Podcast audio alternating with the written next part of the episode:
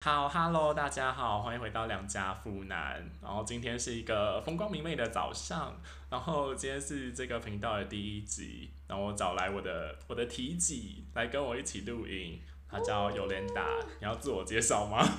就不用自我介绍了。好，然后我本来一直在想说，啊，现在第一集要讲什么，然后后来想说啊，找尤莲达一起来，然后我们两个都有一个共同的兴趣是什么？我们超非常热爱《甄嬛传对，你就 你就你要说看我们热爱到什么程度吗？》，每个细节我们都会， 但最近有点不太熟，太久没看了。最近真的太久没看了，但但最近在电视上也在重播哎、我觉得超荒唐的。但是 MOD 是看不到。 你家是 MOD 哦对， ？OK，我家我家我家根本没有有线电 视。现在还有人在看有线电视吗？有吧？可就是长辈啊哦，浪费好吧，也是好。然后《甄嬛传》，我们今天想要讲一个人，就最近很红的，最近很红吗？ 梅梅姐姐，梅姐姐最近很红吗？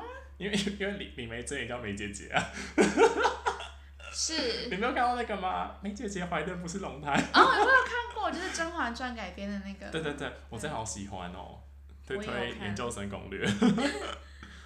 对，那你对梅姐姐有什么想法？我说沈眉庄哦， 沈眉庄， 好，梅姐姐吗？其实我是最近复习以后才就是，之前对她都比较没有什么印象，因为甄嬛的那个女主角味太重了，嗯，就最近又重看了一下，发现哇，她是一个就是，我觉得应该算是比甄嬛更嗯成熟的人吗？其实，嗯，我不知，我我其实我我想这个问题的时候，我就一直在想说，哎、我是不是要先跟大家介绍，就沈眉庄是一个怎么样的人啊？搞不好有人根本没看过《甄嬛传》啊，我们就很很自以为是哎、因为全世界都看过，反正沈眉庄就是那个啦，就是呃甄嬛的朋友，他们就是很好的朋友，他们小时候就认识，然后对嗯一起入宫，没错，然后就发生了风风雨雨嘛，他们也这样夫妻长大。是对，但沈眉庄最后心灰意冷，然后就就死难产就死掉了， 很可蛮可怜的。是，然后又发现了她第二个爱。对，所以我就觉得有一些那个农场标题就会说有一种有一种友情叫甄嬛与沈眉庄，你不觉得很多农场标题都是这个标题吗？你说《甄嬛与沈眉庄》吗？或或不是他们都会是一直一直是一些剧的两个人呐、啊就有一种友情叫爸爸爸爸。哦有有有，对啊，我都会点进去看一下，然后觉得写得超烂。对啊，对，然后嗯，我在想就是沈眉庄跟甄嬛这两个人的时候，我就一直觉得，如果是今天沈眉庄在甄嬛的那个位置上，我觉得她不会做出跟甄嬛一样的事情、欸。你说什么时间点啊？我觉得不管，我就从头到尾，就是如果如果甄嬛是沈眉庄这种个性的话，哦，他对啊，他们两个个性是完全不同啊的。对，你觉得是为什么？我有觉得为什么、欸？哎，你有觉得为什么？嗯，那你觉得为什么？我觉得是他们两个家庭关系，就是他们家庭教育就很不一样。你有这样觉得吗？啊，嗯你说当初，我记得刚开始选，应该是入宫前吧，对不对？家人对他们的交代就比较不一样。沈眉庄跟他说什么？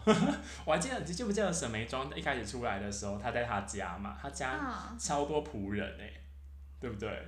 这我没有印象欸。有超多仆人，就他妈、他妈跟他爸之类坐在那里，然后还有一个侍女，然后后面还有两个啊奶妈，奶妈就一直在那边七嘴八舌，嗯，对，然后就说哦，这个大小姐叭叭叭叭叭，对，然后沈眉庄就是读过很多书啊，然后就温文儒雅的感觉，对，温文儒雅。但是甄嬛就不一样，对不对？甄嬛就很有小性子的感觉。对，那你知道我我我有觉得为什么甄嬛很有小性子、欸？为什么？我是用用一个中文系的方法解读好这个《甄嬛传请》，解释。我觉得是因为他爸爸有道德瑕疵、欸，道你知德道吗？因为他不是跟外面的女生偷生的浣碧吗？是我觉得他隐隐然可能就觉得有点对不起这个家，就会有点放纵他女儿，所以才养成他这个个性。是吗？我觉得有可能是甄嬛本身的个性吧，就比较可是世界上哪有什么本身的个性这种事情？不就是后天塑造的吗？还是我这个理论会被骂？ 没有，我觉得是后天塑造比较多后啦。天塑造比较多、哦，，对，有可能。那、你刚才前面沉默那么久，会罚钱哦。 嗯，好，反正我就觉得，就沈眉庄是一个很理性，然后很通透确实，，然后他有是韧看性得的最一通个的人。人，对，而且我觉得他的骨头很硬哎、你不觉得吗？就是他嗯其实都不服软哎、就是皇上叫他服软，他也不服软，对不对？就是感感觉他决定好事就一定，就像他如果他他要重回皇上宠爱，他就是一定会做到，然后就是就是你知道，想尽各种办法去做到。嗯，好。然后就是沈眉庄，她第一集出来的时候，在第一集的十八分五十秒，我 特别调查过，在十八分五十秒的时候，有一段我我觉得很有意思啊，就是她跟她妈妈的对话。对，好，那那我演她妈妈，你当沈眉庄好不好？ 好，可以当沈眉庄没有问题。好，说若是皇上问你读过什么书呢？ 《诗经》《孟子》《左传错了，皇上今天是选秀女，充实她自己的后宫，繁衍子嗣，不是考状元问学问的。对》，是，然后这边就就有一个断掉，然后到第一集三十九分十八秒的时候，嗯，就沈眉庄去选秀了嘛，是然后太后就看她好像，哎呀，苏生长相也不错啊，就问对啊她说，哎、可曾读过什么书？成语语段看过女则和女婿略识得几个字，对，我就觉得，哎、 就虽然我们都知道，就是古代中国对女生的要求标榜的就是，女子无才便是德啊，对对对，就一直标榜女子无才便是德。是 但我就觉，我就觉得这件事情其实就蛮蛮奇妙的，就很值得思考啦。就为什么会这样想？为什么会这样想啊？嗯，因为以前读书的话，比较像是就像他说的是要去考状元或是求得官职的。那女性在这个职场嘛，我们称之为职场好了，就是没有这样的角色啊，所以大家就觉得说，那你就不必去读书啊，因为以前感觉也没有什么充实充实自我这种事，嗯所以就觉得那就无才，那你就是便是德，你就花时间在家里，嗯，嗯， 是吗？不觉得我们我特别提出来这一段，不觉得我们马上就要进入一些很可怕的议题探讨吗？ 就感觉我们要做一些性别议题呀、性别议题，女权主义啊呀、但是要小心谨慎。对，我们很小心谨慎，对，就会马上要骂一些就父权主啊， 对不对？对，好，但是我们今天没有要就这么肤浅的来讨论这件事情，是的，对。然后，因为我是半个中文系嘛，没错。对，然后我就常常在一些就是中文系的课啊，或者在一些文章里面就会看到，就是很多人会对历史跟一些古典文学的性别意识里面会进行批判。嗯，对，像是你觉得在哪一部里面最明显？在哪一部里面吗因？为因为我知道你有学过，所以我想要考考你的学问。我的天哪！我想想看哦你，有学过啦，我有学过，哦、啊，你有学过不就那几个，是就那一个吧？ 想想不起来哎。怎么可能？《红楼梦》《红楼哦，梦》你是说《 《红红楼楼梦》梦》？OK，对，让大家都会批评说《红楼梦》就是城府封建呐、啊对不对？对，对，但我一直觉得说，就大家大家对古人的要求都好严苛哦。嗯，嗯，我就觉得，就在我们要批判以前的意识的时候，我们的态度应该要像南方法国普罗旺斯何许温暖的阳光，我们要是怀抱着宽广、同理、同情的心，对。因为我们都是历史中的人嘛，就是我们会成为历史。对，我们都是历史中的人，因为他们那时候他们也不觉得当下是错的、啊，就像我们现在做的任何事情，我们也不觉得当下是错的。那搞不好没一错百年后的人，如果一百年后还有人啦、他们 看到我们，所以搞不好搞不好觉得什么什么。哦他们在选举也好 low 哦之类的，很迂腐哎对，他对觉得我啊，们他很说迂他们推女权主义也好 low 哦，腐，没错，对啊，所以我觉得大家要同情共感啦，嗯，对。然后我刚刚想要从沈眉庄那一段引出来的一个事情，就是在两性关系，我觉得也不止两性关系啊，我们刚才前面小讨论一下，我觉得人际关系里面也有，没就错。是我们会用呃贬低作为一种手段来让来得到关系里面的好处嘛。然后这个贬低有可能是自我贬低，像沈眉庄一样，就是他就会说他明明就会读书，哦，对，没错对，，但是要在符合那个 situation，在那个关系里面，他就要表现的就对我不会读书，没错，来让这样子还得到太后皇上的青睐，对不对？因为当时的风气就是这样，就是对如果你对说对你很会读书的话，也许人家并不赏识。嗯，他也也可能用贬低对方的这个手段。嗯， 因为这个这个话题要从我最近有跟一个朋友讨论这个话题。好，我要先打预防针，我真的就完全没有在指任何人，然后我也没有取笑任何做这件事情的人。对，我要只先是讲，我只我只是觉得这件事很有趣，好不好？对，好而且是我立场啊，你们可你以来跟我 don't 们分 don't 享一 care 下。我。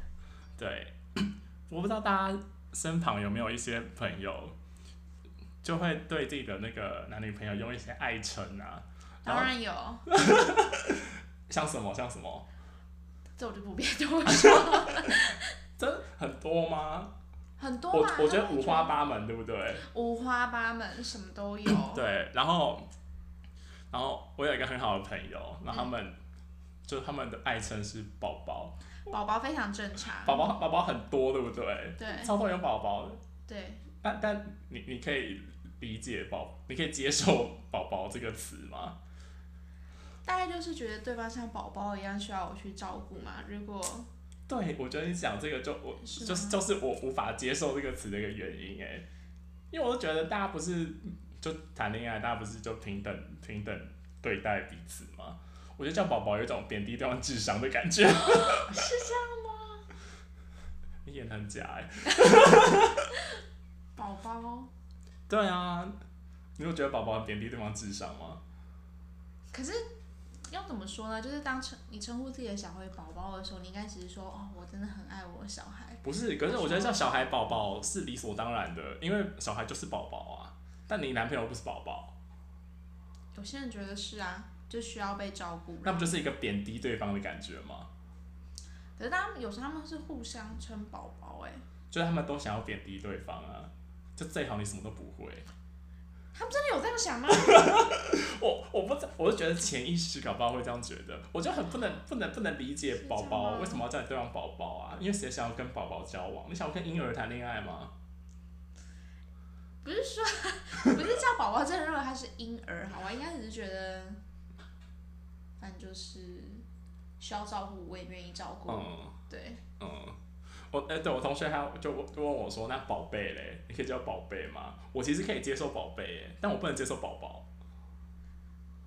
我你觉可以理得解宝宝吗？也许就是比较朗朗上口，哎，未必就是他真的就是你说宝宝比较更比深较层的可含爱，义是不是？啊，宝宝怎样怎样 的。搞不好啊，但我、对啊但我本人都是蛮蛮排斥的。 所以你的爱称需要有更深层的含义，不能就只是朗朗上口的一些词而已。我觉得不是耶，我就是我单纯对宝宝、baby、baby、bb 这这这几个就隐含着好像对方智商很低的这个用词，我真 我不知道，我就不太能理解啊！那你希望对方叫你什么呢？就叫也中， 这讲出不要讲错我本就名，讲本名，就讲本名就好了吗？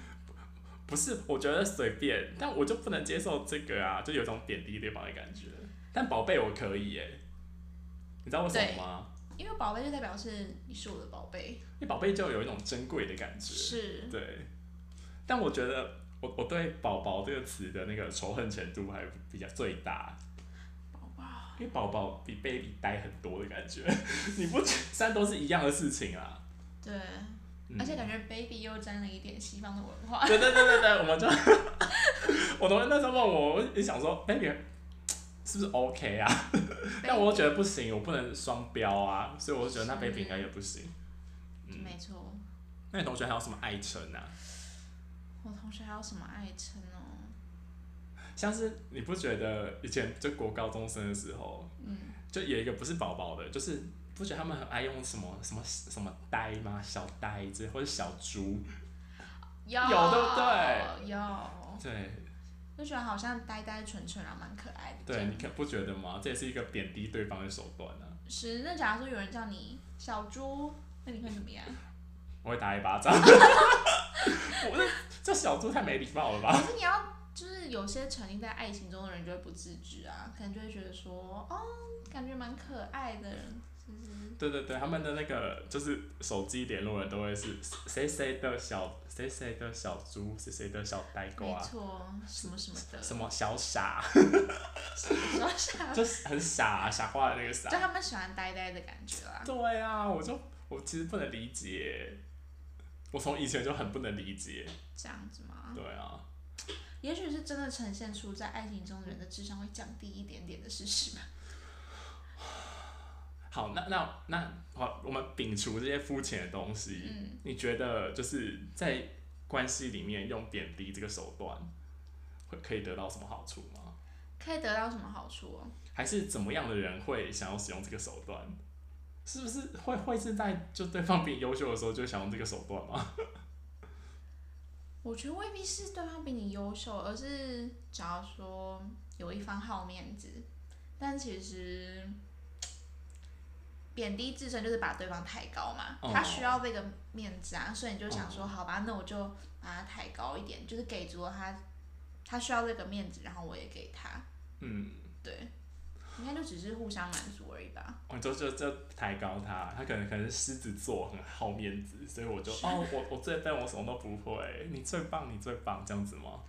对啊，因为毕竟也不是工作嘛，哦，大家开心就好。偶尔我也让你开心一下，偶尔你也让我开心一下。哎、可是工工作上会有这种事情吗？做工作我觉得也上嘛会。耶，就是一些过于谦虚的人嘛，还是工作的谦虚隐含着太多东西了，不是我们这种三言两语可以讲完的。工作上对啊，工作上比较复杂啦。 就是他们有一些心理战的部分嘛。对啊，而且公司这么大，而且主要你是去生产效能，在爱情里你开心我开心不就好 吗？哦，你你讲也有道理， 对啊，所以你就觉得用包包可以吗？你以后交男朋友 的话，他叫你包包，你会其实基本上我是认为只要大家开心就好啦。嗯，可是你不觉得被旁边人听到很尴尬吗？就像我说的，爱情中的人可能智商会降低一点，他可能没有意识到这部分。好，好，嗯，好好，反正大大概就这样子。 没有，好，我希望希望我的朋友听到这一段不要不要生气，因为我朋友很爱用宝宝哎，你也认识的那个朋友， 对啦，但是如果大家叫我顺口嘛，你就顺口嘛。如果你不要想那么深层的含义的话，就主流顺口嗯，就可以当做爱成了，对吧？好，就这样，好， 好，然后就关于《甄嬛传》，我们我们上礼拜发生一个我觉得很荒唐的事情。是的，就是就是因为有人打他，就是平常都蛮晚下班的，是对，就有点晚下班。然后他他 那天他就邀约我吃晚餐，但我我我早吃完了，对，然后他就说哈不行啦，那那我们就去去 Seven 坐一下之类的，就聊个天。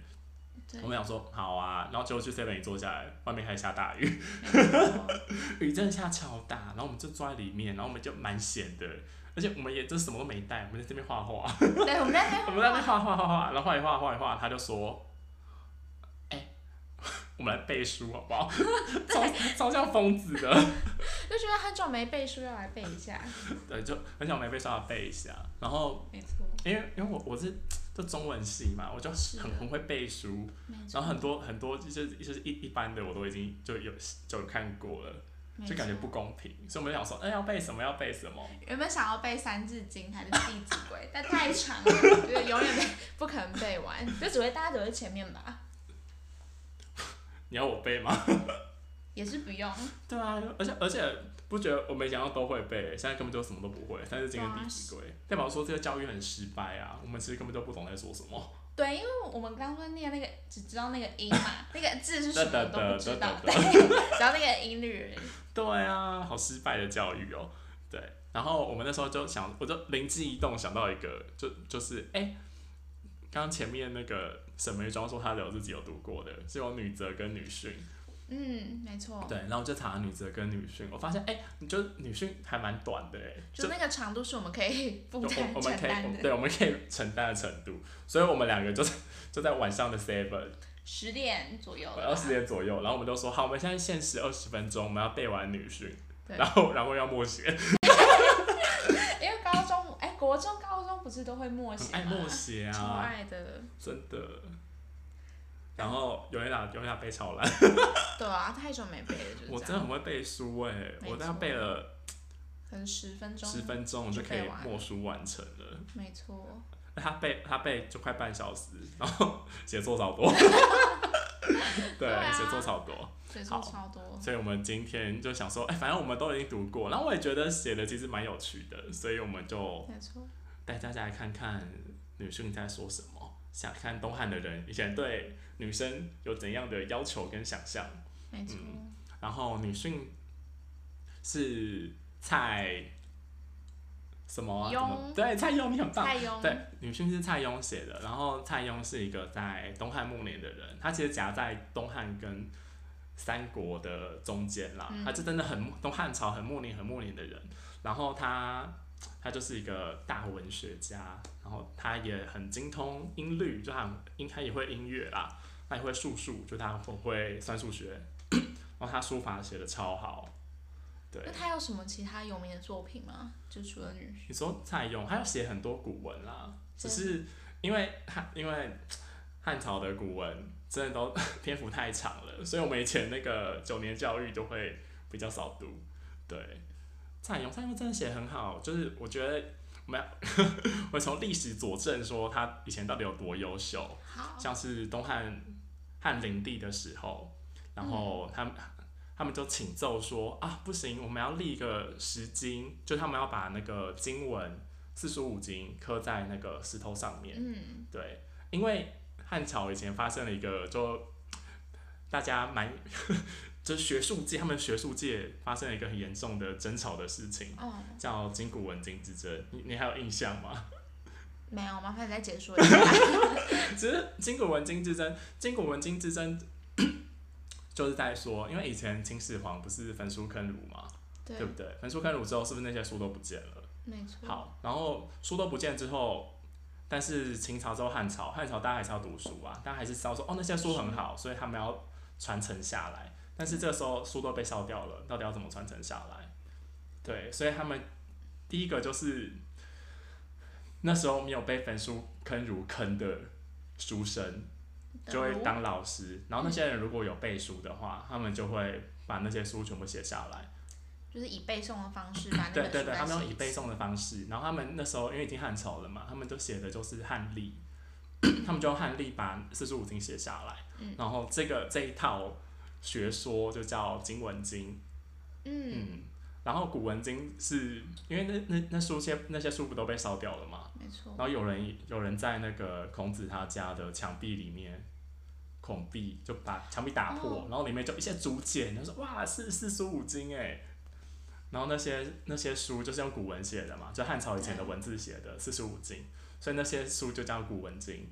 嗯对，然后经文经跟古文经就不就有两派学说嘛，然后两派学说注重的点不一样，所以他们常常就一直狂吵架， 然后狂吵架狂吵架，然后最后官府其实是支持经文经的，所以他们只用经文经立博士，所以大家只有学经文经的人可以来当官考试，然后古文经就会生气啊，他们就会吵架、啊，对，然后那时候其实是很严重的一件事情，对，然后就因为因为这样政局就会不稳嘛，就是连我们基本的那个一纲多本的一纲都都 都没有立出来的话，大家到底要怎么学？没错，对啊，然后他们那些官员就说好，就跟灵帝说，不然我们就来写诗经好了，就我们把经文就刻在石头上面，大家就可以来看，就说哦，我们就是用这个版本哦，因为写在石头，他把石他写在石头上面，然后立在那个太学，在洛阳的太学的外面，嗯所以。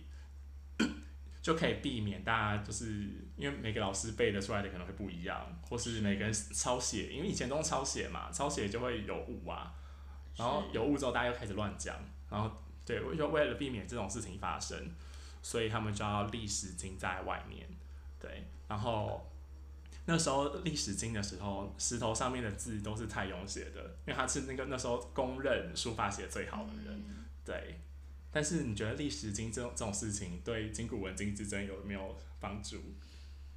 嗯， 有没有帮助啊？你觉得你觉得会因为这立了一个十经，所以他们就不吵架吗？我觉得列十经可能就只是多出一个标准嘛，就大家知道有这个标准，但是不理会的人还是不会理会啊。对，我觉得应该都是这样子，就是可能一开一点点实质，有一点点作用啦，但是总 总不可能每个人都去洛阳太学那么一直看啊， 对啊，所以其实还是没有用，就不太有用啦。所以筋骨文经之争后来要到了郑玄，大家就跟郑玄陌生嘛，对，很陌生。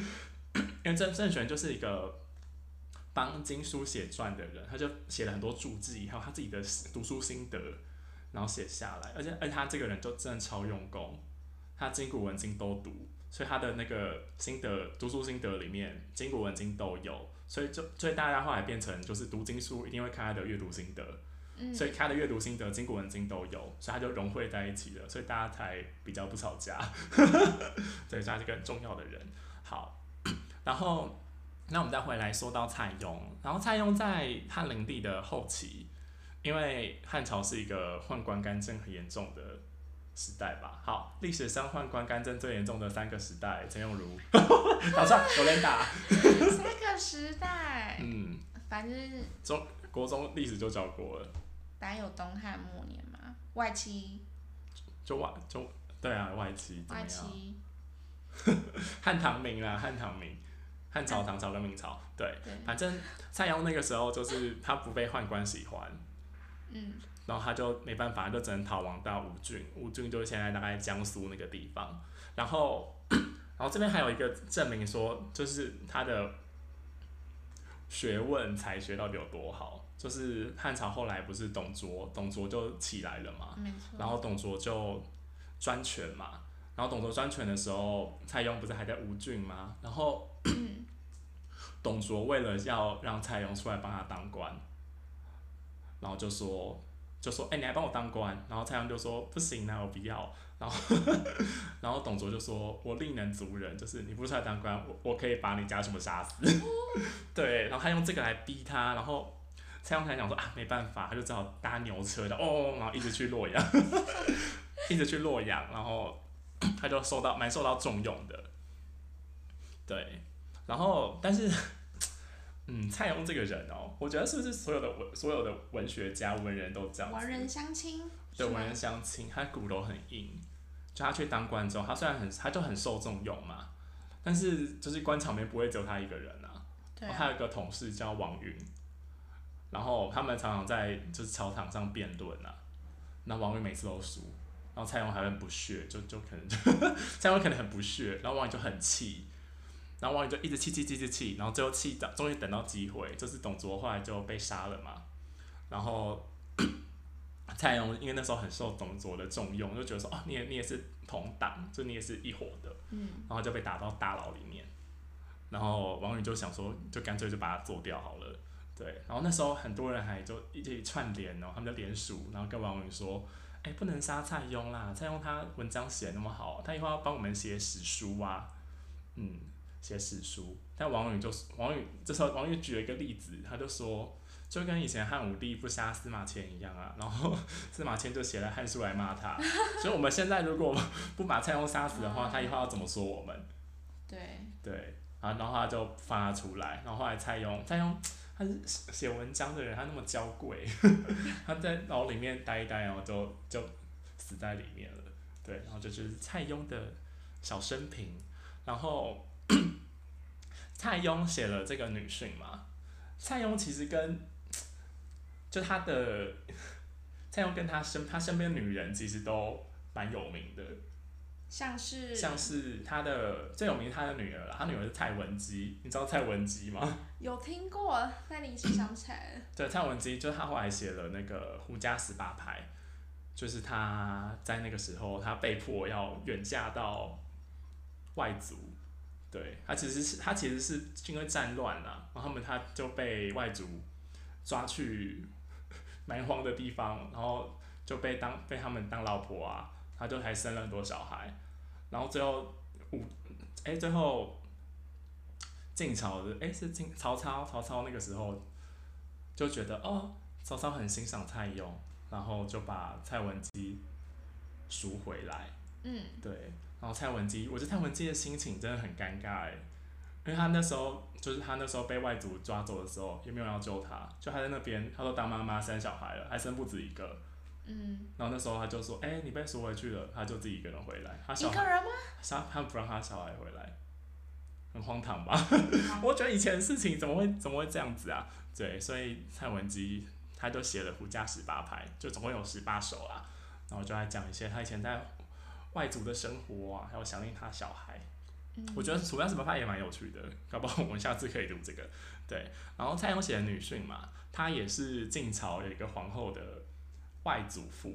对，因为蔡邕有两个女儿，一个女儿是蔡文姬嘛，另外一个女儿的女儿后来当了晋朝的皇后。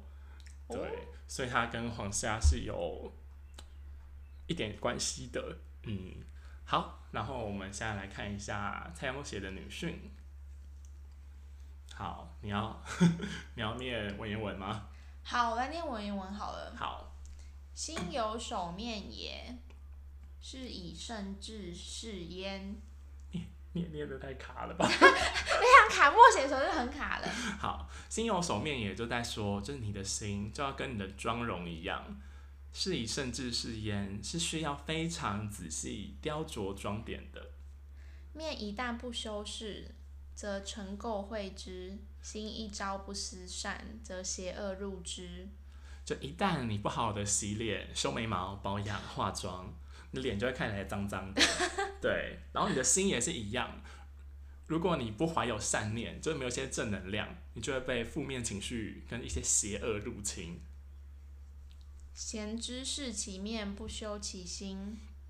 闲闲就是闲就是大部分普遍的意思嘛，就是大部分的人都知道要好好的清洁、保养、化妆，但是都不知道要锻炼自己的心，让自己更美好。拂面之不是，愚者谓之丑。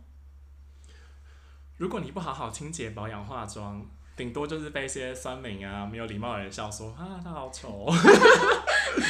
对心之不修，贤者谓之恶。对，但是如果你不好好维持自己心境的清明，就是你的心如果不依循正道而行的话，你可是是会被很多有智慧的人鄙视的。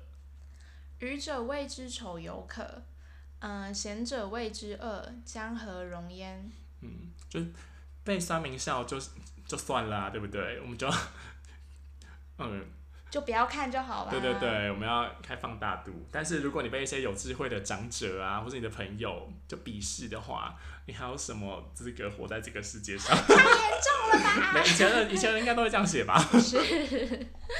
故懒照世面，则思其心之节也。对，然后这边的洁就有一种干净跟修养的意思，所以说他就觉得，所以在你洗完脸，然后照镜子擦脸的时候，你就要想到你自己的心是不是也跟你的脸一样的干净。是的，嗯，父之则思其心之和也。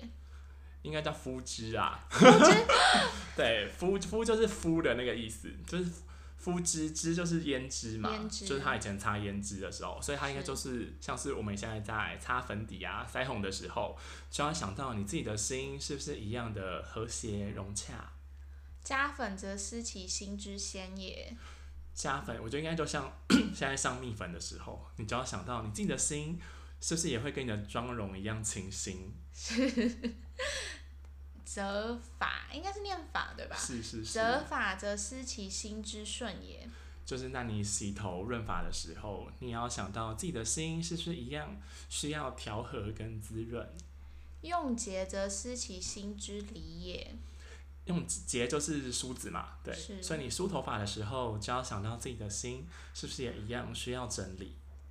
利己 是吗？利利记，利己哦，对，法纪的纪。对，利既得思其心之正也。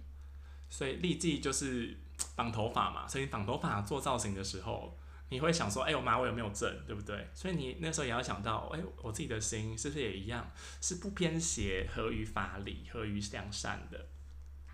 设吗？是念设病吗？嗯。设病则思其心之整也。设病设病其实是就是整理鬓角的的意思嘛，所以我就觉得应该就跟我们现在整理刘海啊，弄一下刘海，嗯高中美眉弄刘海，就高中美眉 弄刘海的时候，就要想到你自己的心是不是一样的，跟刘海一 样正，对，就有秩序，然后很完整，就不能避切嘛，对，不能闭 对，不嘴。能避切，对，对，然后这篇大概就是这样子，对，然后我看完这篇，我又觉得说，哎、蔡邕就很很了解，不觉得吗？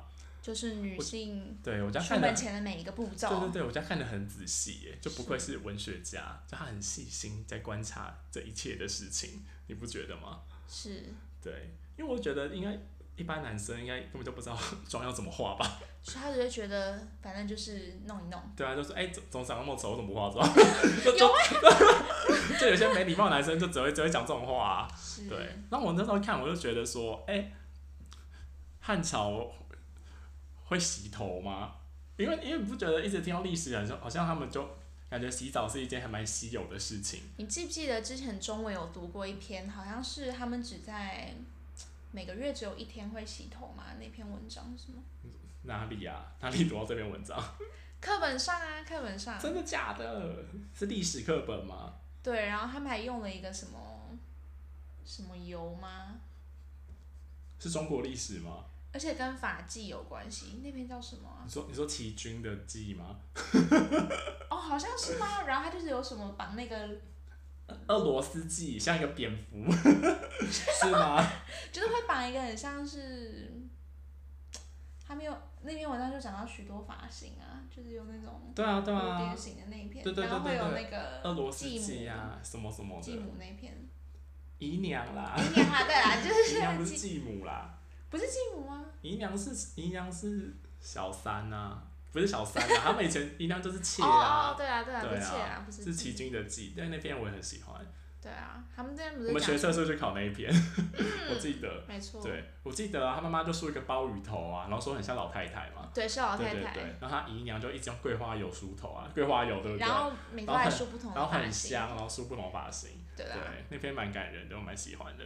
反正从 那应该算比较现代的文了吧？那篇那很时候现代对啊，可他是他们也是没有洗他是头来啊，台湾的人哎、。可是他们也没有洗头啊哦，哎、可是我后来查资料，我发现汉朝蛮常洗头的。你知道他们，因为因为不洗澡就是会臭嘛，所以他们当官的人，我觉得我觉得一般人应该不会洗头，但是他们就是当官的人，他们五天就会放一次假，然后那天就会洗澡、哎，所以他们就至少一个礼拜会洗个一次，哦，真的 吗？就是频率蛮比我想象中频繁很多，你不觉得吗？一般很因为我就想到什么古代欧洲大家不都很臭吗之类的，所以要喷香水啊。 你是看了最近的那我个？看那个 YouTube 的影片， 对对，对对对对，我觉得很酷啊！我就觉得哎、汉朝蛮常洗头就蛮酷的，所以我想说他的女儿，他们应该以前也蛮常洗头的吧？毕竟他也当到中郎哎，也是一个大官。是嗯，那你觉得他写的这篇文章会对他对女儿的教育有什么关系吗？你说光就从这篇文章来推对啊测吗？应该是会很讲求道德之类的嘛，然后嗯要锻炼自己的心，就是对， 人家都会要求要锻你炼好自己的像心那，个 上上国文课，然后就被点到说，哎、欸，有点打， 说说看啊，对，然后就想到老师我不会， 好好笑哦。但是会比较像那个吧，甄嬛她父亲对甄嬛的教育的感觉，就是要要求要行得正，嗯对吧要行得正。 你讲到那，我就觉得他中华父亲教育也蛮失败的。 甄嬛也不是一个行得正的人啊，对不对？大多时候他都是行得正啊，对，大多数都是行大得多正。时候、哎、我现在我就想到，是，甄嬛是不是也没有说过她读过女训啊？嗯，因哦为因为他们都标，他们的那个目光都会落在她读过很多书，她文采很好，对不对？对。可是我记得啊，那他有一，他不是有一次她，应该也，她一定也被读罚过跪啦啊，她一定也读过她会啊哦，他不是被罚跪了吗？被华妃罚跪，嗯，然后她他流产那一次，对，，然后那个哎，华妃是丢给他读什么啊？可是我记得很长哎、很长啊，可是那我记得也可能是《女论语》之类的吧？就是女女性女就是系列的女系列的书，但她也背出来啊，代表她根本有读 过。哦，有读过，对啊，对所以有读过跟会不会， 我就想觉得这样这样看起来好像沈眉庄读的比较好，不觉得吗？嗯，有可能她她读得懂，但她不一定会去做嘛。但是其实、嗯就以现在的标准来看，已经做得够好了吧？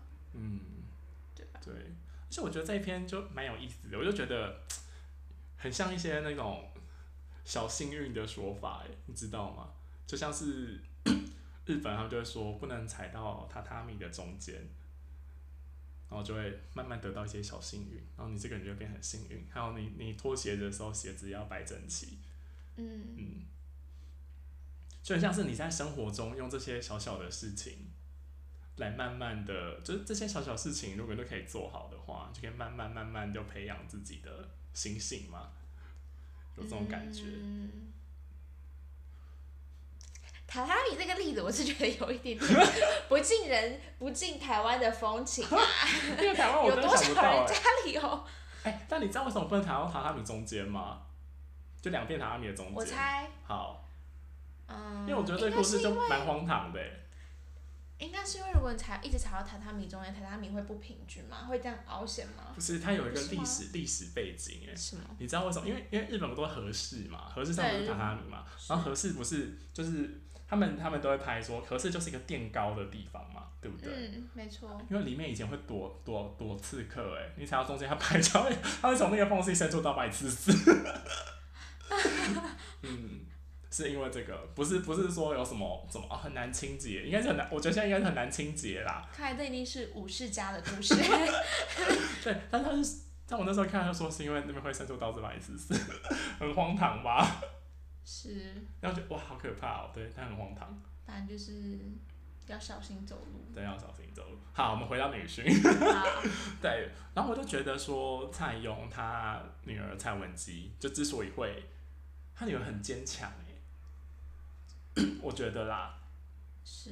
就他女儿就是被外族绑架，然后去那边，然后又生小孩，然后最后再把他拉回来，就把他赎回来，然后他的人生就这么的坎坷，对，就是对他人生那么的坎坷，他还是我觉得他很坚韧呢。